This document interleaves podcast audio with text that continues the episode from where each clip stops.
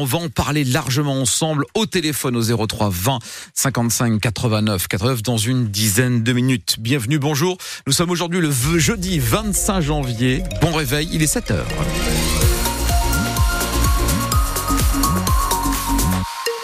Et bien sûr, les ralentissements très marqués en ce moment au niveau des zones de blocage. On parle de ces zones dans deux minutes, même pas avec vous, Thomas Schoner. La circulation ralentit sur l'autoroute A25 et sur l'autoroute A1 à l'approche de la métropole lilloise A25 dans le sens Dunkerque vers Lille depuis Armentières et sur l'autoroute A1 depuis Hénin-Beaumont jusqu'à Lille. Attention déjà, 20 minutes de temps de parcours supplémentaire. La météo, Thomas, une journée plutôt grise. Oui, grise avec euh, également des pointes d'humidité puisque nous avons ce matin euh, du brouillard, des brumes à travers le nord, à travers le Pas-de-Calais. Journée qui va rester grise également cet après-midi. Les températures entre 11 et 13 degrés stationnaires pour les maximales cet après-midi. Thomas Schoner, c'est une nouvelle journée de blocage qui commence sur les routes du nord et du Pas-de-Calais. Depuis deux jours, des agriculteurs manifestent leurs craintes et leur mécontentement, les revenus, les normes, les aides d'urgence. Voilà les mots qui reviennent dans les revendications. Le mouvement est loin d'être être terminé puisque la Confédération paysanne a rejoint hier la FNSEA et les jeunes agriculteurs dans leur appel à manifester. Bonjour Bradley de Souza.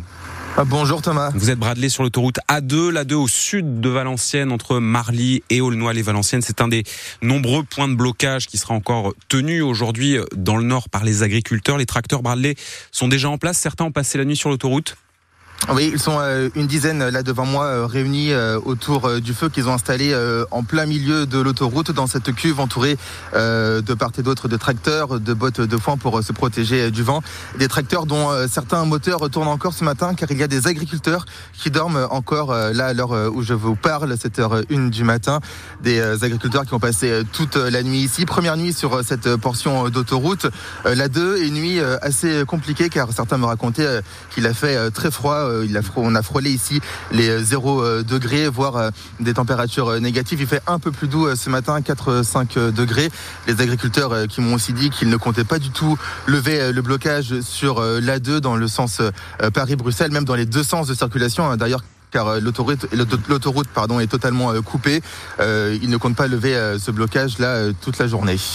Bradley de Souza depuis l'autoroute A2 bloquée. Donc encore ce matin, Bradley nous le disait dans les deux sens par des agriculteurs. Des déviations sont mises en place. Bloquée également actuellement la 25, l'autoroute elle aussi coupée dans les deux sens de circulation entre Grande-Sainte et Métérène. Dans l'Audomarois, des agriculteurs sont aussi postés sur la 26 au péage de Sec. Et puis la grosse action du jour, euh, nous aurons l'occasion d'y revenir, ce sera sur l'autoroute A1, blocage au niveau de Seclin. La FDSEA nous a donné comme horaire 10 heures du matin avec de gros bouchons en prévision autour de la métropole lilloise. Hier soir, les syndicats ont transmis une liste de doléances au gouvernement qui prépare de son côté des mesures, mesures qui devraient tomber d'ici la fin de la semaine.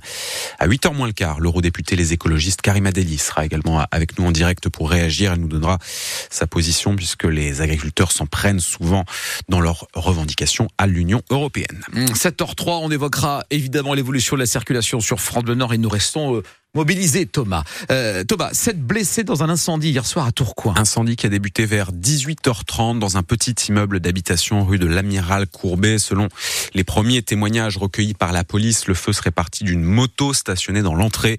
Sur les sept blessés, certains ont sauté par les fenêtres du bâtiment pour échapper aux flammes. Le feu a été éteint vers 19h30 et ne s'est pas propagé aux habitations voisines.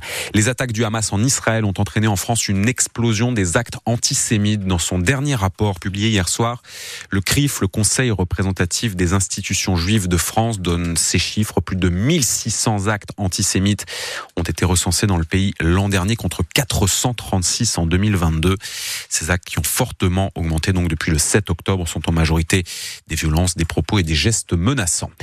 La décision a été mise en délibéré et ne sera pas rendue avant plusieurs jours. Le tribunal administratif de Lille a examiné hier les recours déposés par le lycée Averroès. Le mois dernier, la préfecture a retiré au lycée privé musulman son contrat qui le liait à l'État, contrat et donc subvention publique. Les autorités ont justifié à l'époque leur décision par les irrégularités constatées dans la gestion de l'établissement. Ont été pointés aussi des enseignements qualifiés de contraires aux valeurs de la République. Un procès en obscurantisme contesté par les avocats du lycée Averroès. Ce débat, les deux parties l'ont rejoué d'une certaine manière hier au cours de l'audience. Hélène Fromanti. Dans le camp préfectoral, on tient d'emblée à remettre les choses au clair. Pourquoi a-t-on résilié le contrat d'Averroès interroge l'avocat de la préfecture.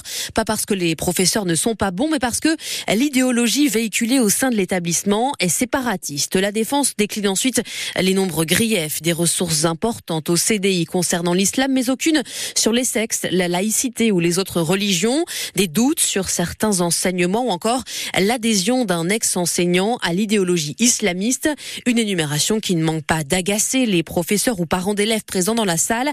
Est-ce que les deniers publics doivent financer tout ça? Non, conclut l'avocat de la préfecture. En face, les requérants rendent coup pour coup.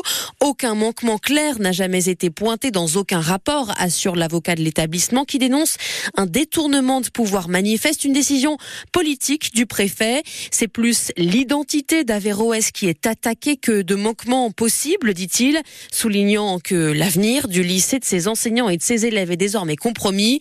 L'État devrait plutôt aider cet établissement, lui tendre la main. Précision signée Hélène Fromanti. C'est une première étape dans le long parcours qui vise à inscrire l'IVG dans la Constitution. Les députés dans la nuit ont retenu une formulation, une liberté garantie pour les femmes d'avoir recours à une interruption volontaire de grossesse.